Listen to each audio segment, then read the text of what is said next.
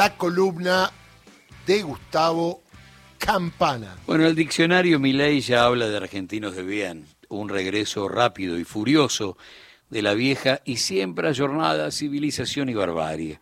Por lo tanto, quien se oponga a la política económica que a partir del lunes se viene, achique, ajuste, importados, industricidio, deuda, será una especie de agente del mal.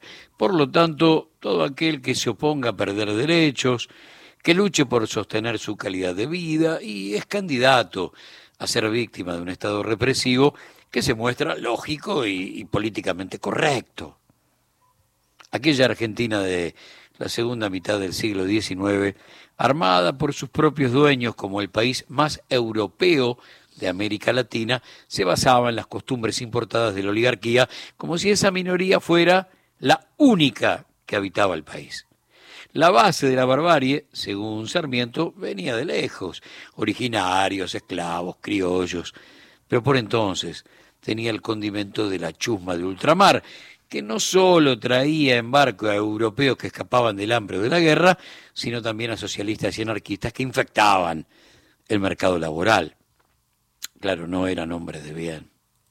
Jaureche en Los Profetas del Odio dijo que la idea de la generación del 80 no fue desarrollar América según América, incorporando los elementos de la civilización moderna, enriquecer la cultura propia con el aporte externo asimilado, como quien abona el terreno donde crece el árbol. Se intentó crear Europa en América, trasplantando el árbol y destruyendo lo indígena, que podía ser obstáculo al mismo tiempo para su crecimiento según Europa y no según América. La incomprensión de lo nuestro, lo preexistente como hecho cultural, o mejor dicho, el entenderlo como hecho anticultural, llevó a un dilema inevitable todo hecho propio, por serlo, ya era bárbaro. Y todo hecho ajeno, importado, por serlo, era civilizado. Civilizar, pues, consistió en desnacionalizar. Este dato, atesórenlo. Civilizar es desnacionalizar, según la generación del 80. Los orcos son los protagonistas del presente del aluvión zoológico de los 40. Los orcos son la chusma radical. ¿Se acuerdan? Alguna vez les conté que Galvez, historiador santafesino, para contarles qué se vino en el país después de, del golpe de 1930, ponía en su boca palabras de una mujer de la oligarquía que planteaba al final Uriburu fue un tipo mucho más importante que San Martín. San Martín echó a gente honorable, a los españoles, y Uriburu echó a la chusma radical. La estigmatización encoge la libertad del señalado. Es un peligro para la sociedad, te arrincona, te deja sin derechos aunque supuestamente los tengas. Entonces, ¿a dónde está la libertad? En el arranque del programa comenzamos planteando aquello de los consejos de Martín Fierro a sus hijos en la vuelta de Martín Fierro. Obedezca el que obedece y será bueno el que manda. Dicho esto como prólogo para hablar de otra estigmatización, es importante, ¿eh? porque eh, volvió a ponerse de manifiesto el tema de los ñoquis. Y me acordé de una historia. Hacía apenas tres días que Mauricio Macri se había sentado por primera vez en el sillón de Rivadavia. Miércoles 13 de diciembre de 2016. Conferencia de prensa. El por entonces ministro de Hacienda y Finanzas, Alfonso Prat Gay, le apuntó al enemigo interno, a uno de los grandes fetiches de los primeros dos años de mandato.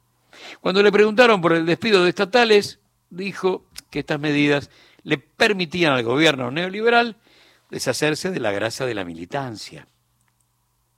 Los trabajadores volvieron a ser el nuevo enemigo interno, doctrina de la seguridad nacional de la dictadura. Y fue a través de una frase que destinaba en tiempo pasado y presente una devaluación de la política y del peronismo.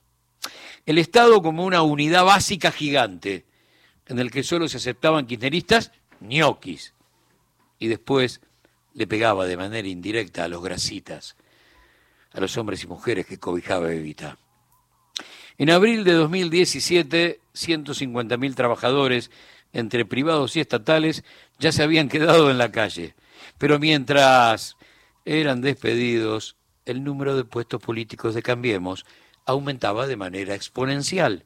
A ver, Cristina asumió con 10 ministerios en 2007 y dejó el poder con 16, un aumento del 60%, pero la pucha, Macri lo llevó a 21. La expresidenta tomó el poder con 50 secretarías de Estado y dejó el poder con 70, crecimiento del 40%, pero Macri las elevó a 87. La exmandataria tenía 92 subsecretarías de Estado y dejó 169, pero Macri las incrementó a 207. O sea, menos trabajadores, pero muchos más gerentes. Cada uno tiene su tropa, ¿no? Olvídate. En tiempos neoliberales, nunca llueve exclusivamente sobre el empleo público. El problema es la tormenta perfecta sobre toda la geografía económica.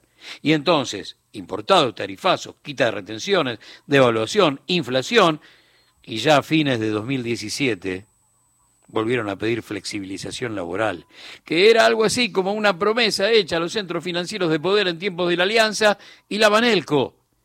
Pero en 2017 la presión popular impidió en la calle la muerte de los derechos. En síntesis, el kirchnerismo recibió un 24% de desocupados y dejó, después de 12 años de gobierno, al país con más o menos 5 y pico, 6%. El macrismo cerró sus cuatro años con desocupación de dos dígitos y duplicó la desocupación heredada. Desde su llegada al gobierno en diciembre del 15, Cambiemos expulsó del Estado a miles y miles y miles de trabajadores a través de tres caminos y como son despidos encubiertos, no están en el Excel. No renovación de contratos, retiros voluntarios, jubilación anticipada. Son despidos, aunque no figuren así. La mitad de los expulsados en los dos primeros años de gobierno fueron estatales. Después se cuadruplicó el despido del trabajo privado. Les recuerdo que en 1989 el segundo ministro de Economía de Menem era Rapanelli, CEO del grupo Bungibor. El primer laburo fue destrabar créditos del Banco Mundial y negociar que la entidad apoyara la privatización de servicios públicos. Esos préstamos, en su mayoría, financiaron el despido de casi 300.000 estatales. Una década después, a los trabajadores que sobrevivieron a la guadaña menemista, Patricia Bullrich le bajó el 13%. Che, ¿algo más? El FMI te pide, por cada dólar de deuda, algún condicionamiento político y flexibilización laboral. Pero ¿sabes qué? Entonces, liberales, entonces, libertarios, por cada dólar que me da el fondo tengo una libertad menos. Digo, para ustedes que trabajan tanto el concepto, ¿no? El Estado es mío, es de todos, es un patrimonio país. Se construyó con el aporte de generaciones y generaciones, me pertenece, te pertenece. Fundamentalmente, cuando se habla con tanta liviandad de rifar recursos estratégicos para el destino de la humanidad, los que están en el subsuelo de la patria, en el paraíso del litio, en el mar. ¿Cuál es la libertad de la que gozo para decidir sobre el destino del Estado que es mío?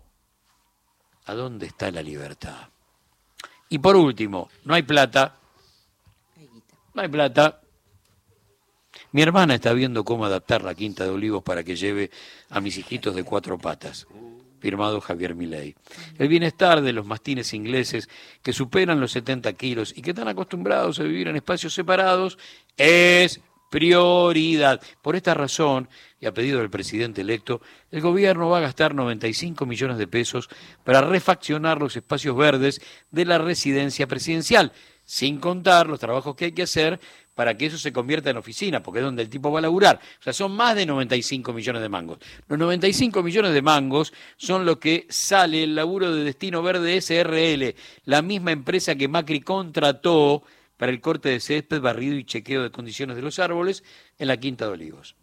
95 mangos, pero no hay plata, no hay plata. Se van a reacondicionar varios espacios externos e internos de esta propiedad que es tuya, que es mía, digo, ¿no? Las mejoras en los espacios verdes comprenden trabajo de parquización, poda, cambios en los parques, para que puedan vivir los cuatro mastines ingleses. Noviembre del 92. Perdón, pero hoy ando haciendo mucha memoria. En el marco de la celebración del Día de la Exportación y luego de disertar en una reunión en la Cámara de Exportadores, Caballo se refirió a los aumentos dispuestos para las autoridades superiores de empresas y organismos estatales. Se aumentaban el sueldo ellos mientras vos lo tenías congelado, ¿te acordás? Cuando el sueldo promedio de los trabajadores era de 400 pesos dólares, el ministro de Economía dijo ese día a un grupo de periodistas, yo no puedo vivir con menos de 10 mil dólares.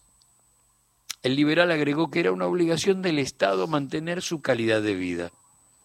¿Usted cree que donde vivo yo, mandando a mis hijos al Colegio San Andrés y con todas las reuniones que tengo que hacer en mi casa, puedo vivir con menos de 10 mil pesos dólares? Irritativo sería que yo dijera a la gente, al pueblo argentino, que el ministro de Economía de la Nación puede vivir en Libertador al 2200 con 1800 pesos. ¿O ustedes se creen que la gente es tonta? Yo gasto 10 mil dólares o pesos por mes para vivir. Debo gastarlos porque el tren de vida que llevo como ministro de Economía requiere ese monto para vivir en Buenos Aires. Por supuesto que no se puede esperar que todos los argentinos vivan como vive el ministro de Economía. Firmado Domingo Felipe Cavallo. La derecha es un ejercicio intelectual a contramano.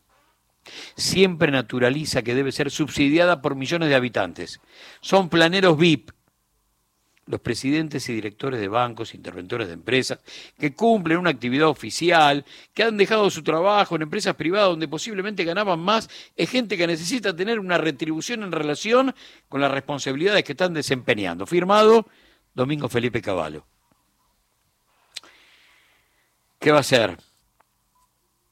Después de 40 meses de neoliberalismo, aquel lunes 9 de noviembre, vino recién el primer paro de la CGT. Fue el segundo eslabón de la cadena luego de un acto el 21 de marzo del 90.